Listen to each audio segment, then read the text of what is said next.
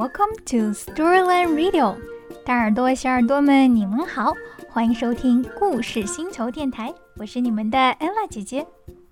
两周前，我和两位同事代表故事星球去了意大利的博洛尼亚，参加了博洛尼亚国际童书展。那在这个书展上呢，就遇到一位非常有趣的英国绘本作家和插画师，他的名字叫 Rob Biddulph。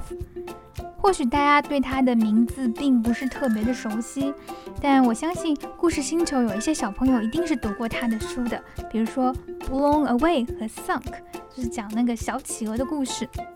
其实说实话，我之前对他也不是特别了解。童书展上有一个插画师生存角，然后有一天呢，我就在插画师生存角听了一节他的 master class，就分享他自己的创作经历啊，还有一些个人故事。听完之后就觉得哇，这个人简直太有趣了。后来我就跟他预约了一个第二天的采访。所以，我们今天要听的节目就是当时我在博洛尼亚童书展现场对他进行的采访内容。我们聊了大概半个小时左右，截取了其中将近二十分钟的时间来跟大家进行分享。Rob Biddulph 是一位非常优秀的畅销绘本作家，目前他出版了八本绘本，第九本 Show and Tell 今年即将由 Harper Collins 出版社出版。可以说，他基本上每一本书都是获奖作品，或者至少进入了大奖的获奖名单提名。他的处女作《Blown Away》就获得了英国的 The Waterstones Children's Book of the Year。这个奖项会颁给三种种类的书，分别是绘本 （Picture Book），然后是五到十二岁的小说 （Fiction，Five to Twelve） 以及青少年小说 （Teen）。那每个种类的获奖者呢，会赢得两千英镑的奖金。但是还会再从这三个获奖者当中选一个 overall winner，也就是一个总体的大奖，再给他另外的三千英镑。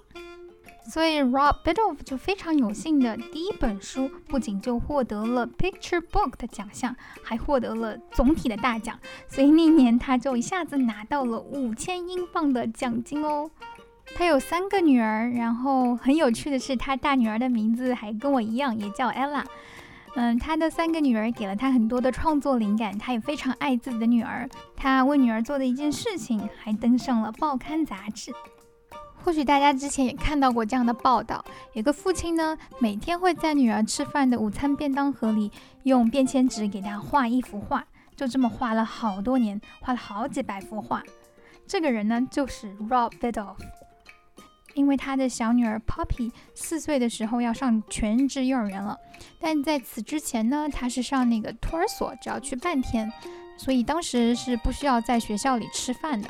那幼儿园全日制之后，他就需要在幼儿园里吃午饭。这个小 Poppy 呢，就对这顿午餐非常的紧张。后来呢，他的爸爸就在他的保育老师的建议下，给他女儿画了一张小便签，来鼓励他说：“爸爸爱你哦。”结果呢，小朋友就很喜欢这幅画，于是呢，他就坚持每天给他画一幅画。这是一件小事情，不过他就坚持了七年多，所以从这个小朋友幼儿园一直画到了现在上小学五年级了。那那天 Rob 也说，嗯，还有一年半他就要小学毕业了，之后等小学毕业之后，我终于可以不用再继续画了。当然，嗯，一方面可以看出父亲对女儿有很多的爱，另外一方面，其实 Rob 本人也在每天给女儿画画的这个过程中，他的绘画技能也得到了提升。在下个月我们的公共号推送中，会有一篇他的非常详细的介绍，里面也会放出他给女儿画的这些画的一些图案，以及他教大家怎么画小企鹅的视频。嗯，那接下来我们就会一起来听我和 Rob 的现场对谈。大家在这个对谈里可以听到他为什么会用押韵的方式来创作他的故事，他是如何积累灵感以及发展他的故事的，在哪些书中有他女儿的原型，他是如何形成自己的绘画风格的，还有一些他的童年生长成长经历，为什么他会这么有创意？最后，他给年轻的创作者们提了一些建议。所以接下来就让我们一起来听访谈吧。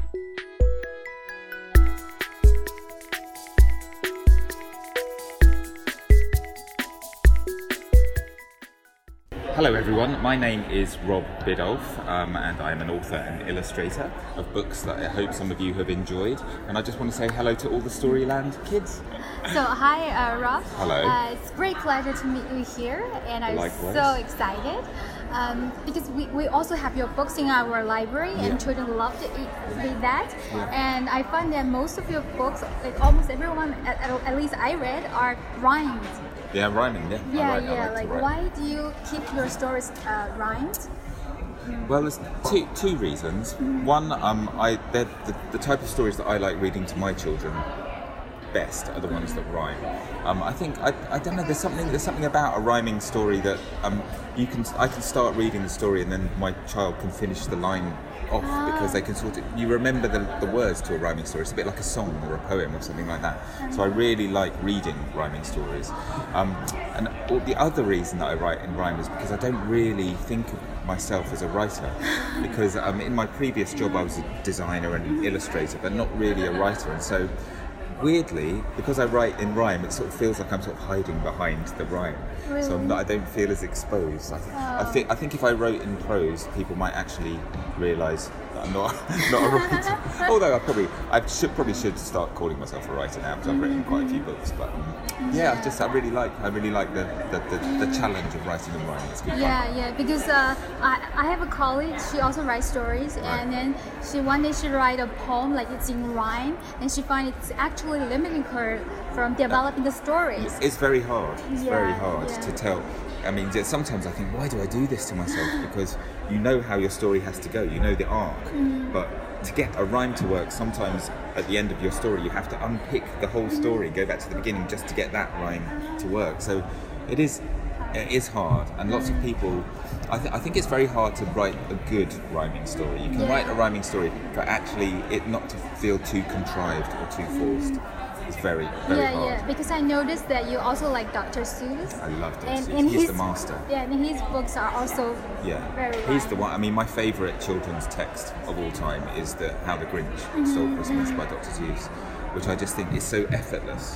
When you read the rhyme, you sort of, in a way, you forget that it rhymes because the story works perfectly well. Mm-hmm. But then there's also this beautiful, kind of really skillful rhyming uh, quality that he has, and it's so funny. That's Yeah, the good yeah, thing about rhyme. I think there's there's there's potential for humour in rhyme as well. You know, sometimes I do little forced rhymes that are really, you know, you really, I've sort of had to really manipulate the text to get this rhyme, and I just think that's that's really funny, and the kids really enjoy that. So. Yeah, like uh, if you uh, in your uh, in your stories you rhyme a lot, then it will it affect you like in your daily conversation where you like Do I speak in rhyme every day? Yeah. I find myself thinking in rhyme. You know, sometimes uh, something will happen, and uh, and in, in everyday life, and you suddenly realise, oh, that's a that word's a really that'd be a great word to use in the story because there's so many rhymes for it. Mm-hmm. So I get my phone out and I quickly make a note of it, that kind of thing. But I don't actually live my life in rhyme. Okay. Although sometimes it feels like I, I am because I'm, Okay. you know the, they take me such a long time to write the stories. Mm-hmm. You know, they take five minutes to read, but mm-hmm. six months to write, a year sometimes to write. Yeah.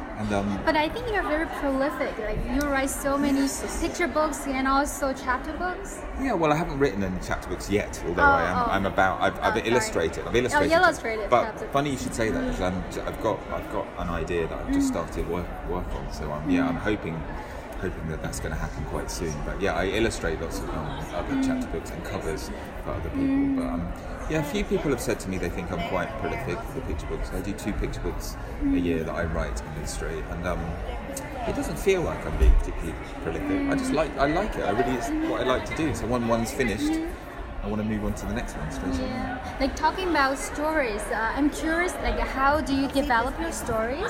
Because uh, uh, in some of writing classes, class, like teacher would say, there's uh, some um, structures like the hero's journey. You started with an ordinary night life, and then then they have some conflicts, and then the conflict is resolved, and then they live like an ordinary and happy life again. Yes. Or, like, do you have any magic or like a, a little tricks?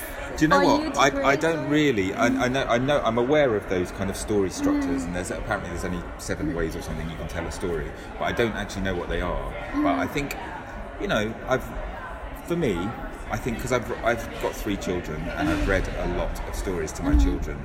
And also, you know, over the course of my life, I've watched lots of films and read lots of books, that kind of thing. Mm. And you sort of have a nat. I think I have a natural. I know, I know. Mm. There's got to be an arc. There's got to be mm. some kind of conflict or some kind of your your hero character has that has to be in some sort of peril that then has to be resolved. So you're kind of aware that there has to be this kind of arc.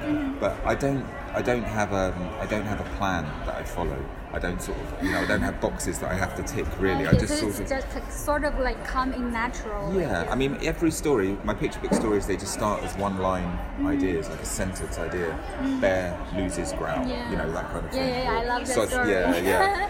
and then, and then over the course of mm. sketching, well, you, you saw my mm-hmm, talk mm-hmm. yesterday, so lots of sketching and then lots of kind of thinking about character. And while I'm doing that, while I'm drawing, the story sort of gets a bit fleshed out, and then you start adding little bit, bits of detail, and then some. There's always a moment with me where the penny drops, and I sort of realise, oh, that's what happens in the story. That's where the story is taking me, and then you know, and, and that's always a really nice moment when it happens. You know, touch touch wood, that, that, that, that keeps on happening. But um, no, I don't really follow a model as such, but I think. Um, yeah, once you sort of once I, now I'm sort of on a roll with the picture books. I sort of I think I know what I'm doing in terms of the story. So um, the hard thing is to is to try and condense it into such a small amount of pages. Yeah. 24, 26 pages. You know, it's quite hard to get everything across in such a sort of short kind of amount of space.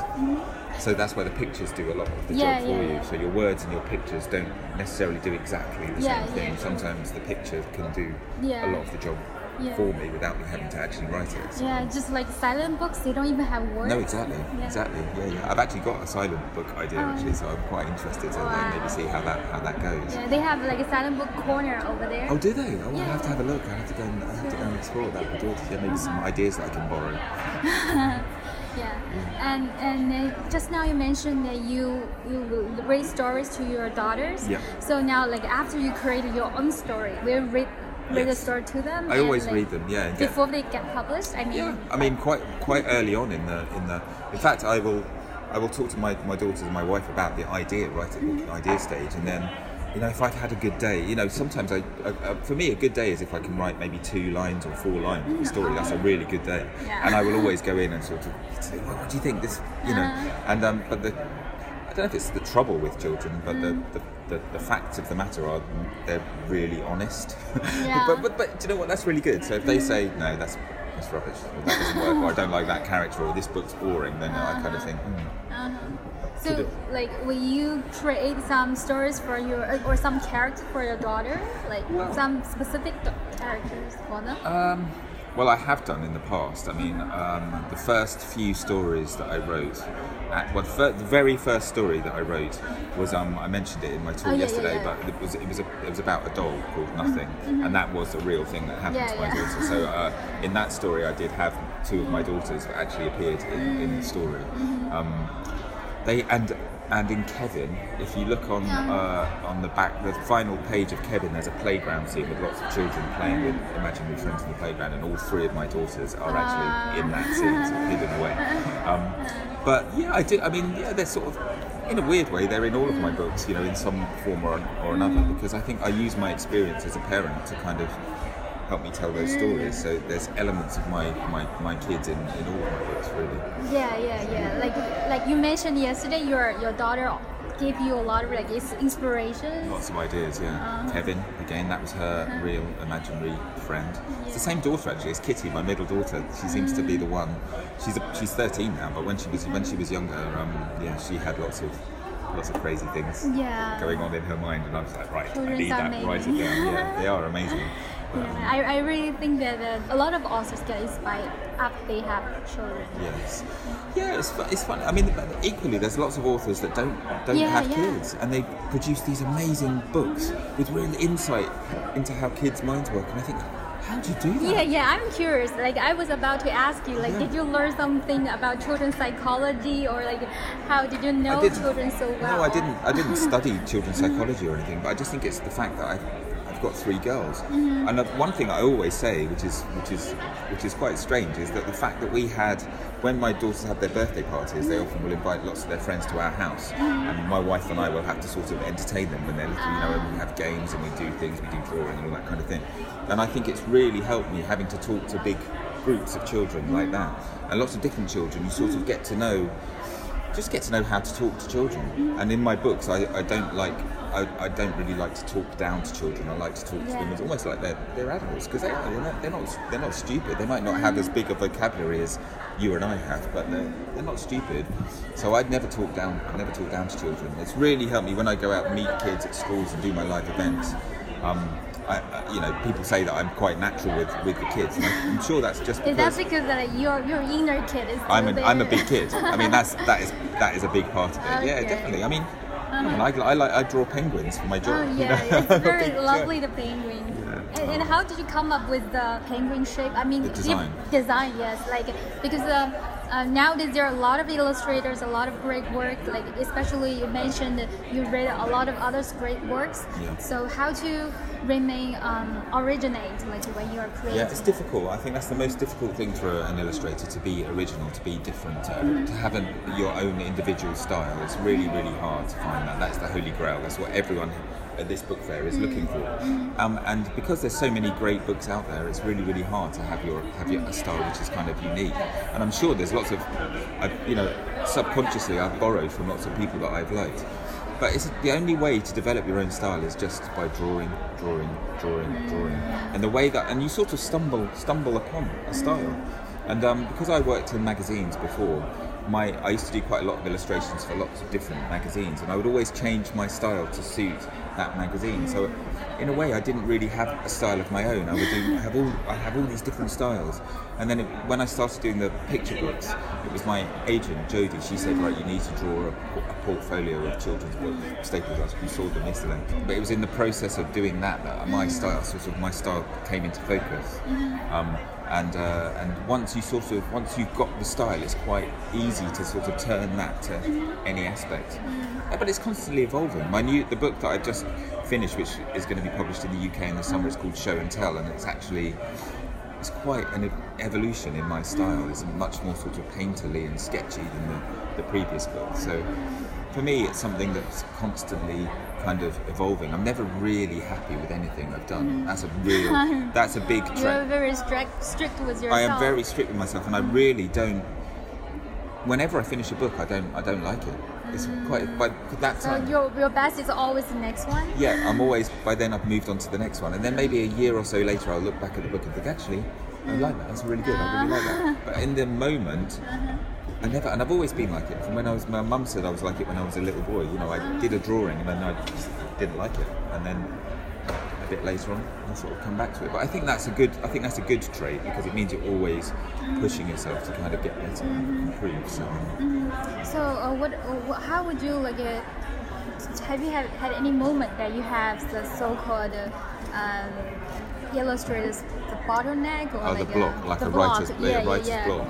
Um, I, I, again, touch wood, not, no, I haven't actually. I think because it took me quite a long time to get published, I mean, it was four or five years, I think, to get published. In the course of that time, I, I sort of built up a lot of um, ideas for, for books. And lot, most of them are like, as I said, you know, just that one sentence, but but actually poten- there's potential in the idea so I, I always carry my phone with me and whenever the idea comes I quickly make a note of it before I forget it because I always forget my ideas very quickly. But I've got consequently I've got this big Google doc with like loads loads and loads like hundreds hundreds of ideas.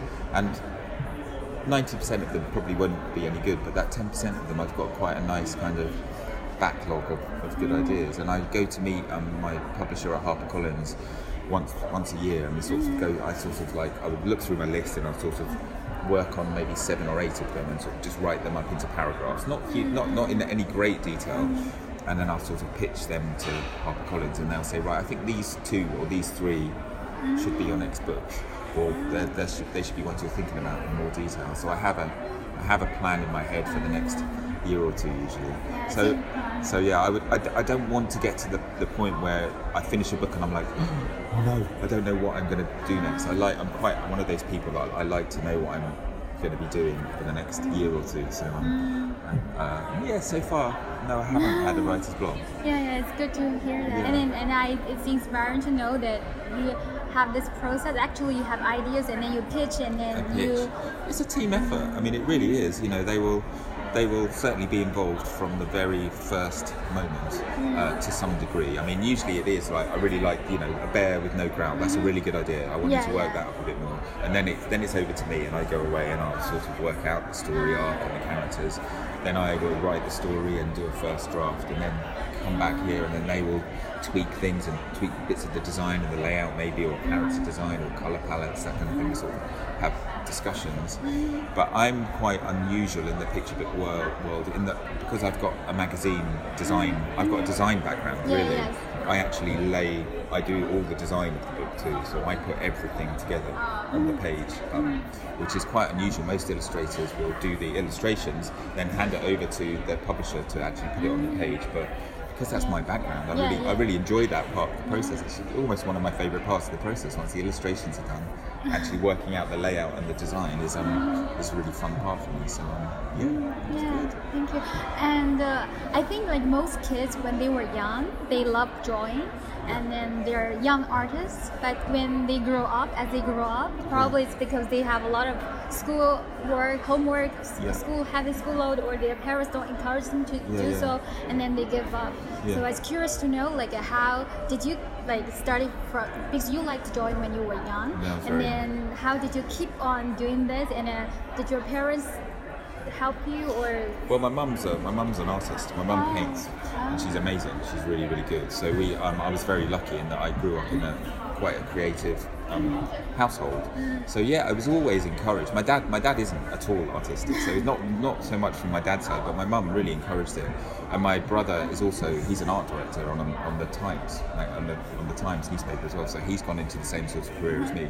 And my sister's very good at music. Actually, she's like a, she's a really amazing musician. So we're all quite kind of creative and that's because really my mum my mum I think you know and it was encouraged you know I was quite I I was teachers at my school said I was quite good at drawing from a very young age so it was always my thing. I was always the, the kid at school who did the drawing.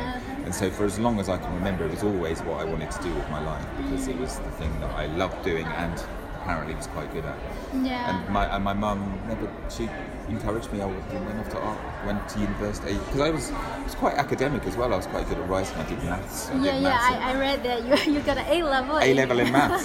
I know how bizarre yeah is because that? a lot of like artists they are not good at good No, no, at no, no. maths yeah. No, but I quite liked the math side of things. But again, I think that's come in handy when I'm designing the books. There's lots of uh-huh. mathematical elements in illustration too. You know, grids and that kind of thing. So I think it's some it it's helped sort of the way that I think. But I was quite academic, but I wasn't. Yeah, I mean, some of the some of the teachers at school tried to sort of steer me away from the art side of things, and I get that makes me feel really sad when I hear that that happens because I don't know why the creative and visual mediums are not valued as highly as sciences and that kind of thing because it's you know we need it. We need that kind Yeah, of creative yeah. visual enrichment. Yeah, sure. So if you have any tips for, for, for creators, for Creators. young authors, for young authors. Um, well, my tips would be for if you're an if you're um, an illustrator, my, my big tip is to just keep on drawing, keep a sketchbook and draw and draw and draw. You know, as I said earlier, it was only through drawing that my style I actually managed to hone my style. Um, in terms of writing, in terms of being published. It's, it's difficult and it's competitive, but you know you have to you basically hang in there. Don't give up. You know, for me it took four or five years, mm-hmm. and it was very up and down. I had good days and I had bad days, and there were times when I thought it was never going to happen. But I had there was some I had enough encouragement, and I had enough people tell me that it was something that I could do that I sort of hung in there, and and also just listen listen to people, the advice that people give you, particularly people in the publishing industry, because you know they know what they're doing, and I know it can be it can be difficult sometimes to be told you know that you're not doing something the way that they think you should be doing it, but usually you know they're right. So, um, but, I, but I would say, you know, go for it. You know, go for it. Lots of people tell me, I, you know, I, I would like to write a children's book, or I've got an idea for a children's book, but very few people actually sit down and write it. So my advice would be, do it. Actually, do it. Get something down on paper. It might, doesn't have to be perfect the first time, but get it down on paper and show it to somebody else early on. You know, because that is the scary bit when you actually Yeah. create something, and then you go you show it to somebody else. It's really scary, but Yeah. the sooner you do it, the more likely it is to happen for you. So yeah. Thank you. So nice It's to a pleasure. have. Lovely to lovely to talk to you. Yeah, Thank you yeah. so Next much. time if you come to Shanghai, if you Yeah. remember to I visit will. us. I definitely will. Yeah. Yeah.